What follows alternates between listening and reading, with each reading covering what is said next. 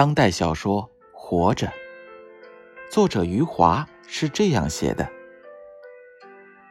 一九九二年春节后，我在北京一间只有八平米的平房里开始写作《活着》。秋天的时候，在上海华东师大招待所的一个房间里修改定稿。最初的时候，我是用旁观者的角度来写作富贵的一生。可是困难重重，我的写作难以为继。有一天，我突然从第一人称的角度出发，让富贵出来讲述自己的生活。于是，奇迹出现了。同样的构思，用第三人称的方式写作时无法前进；用第一人称的方式写作后，竟然没有任何阻挡。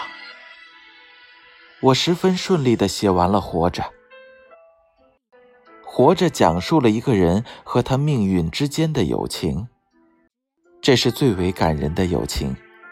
他们互相感激，同时也互相仇恨。他们谁也无法抛弃对方，同时谁也没有理由抱怨对方。《活着》讲述人如何去承受巨大的苦难。就像千钧一发，让一根头发去承受三万斤的重量，它没有断。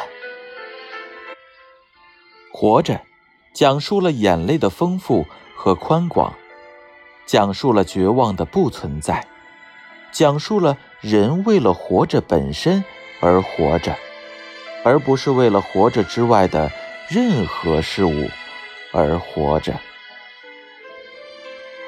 这就是作者余华在写作《活着》的时候的心路历程。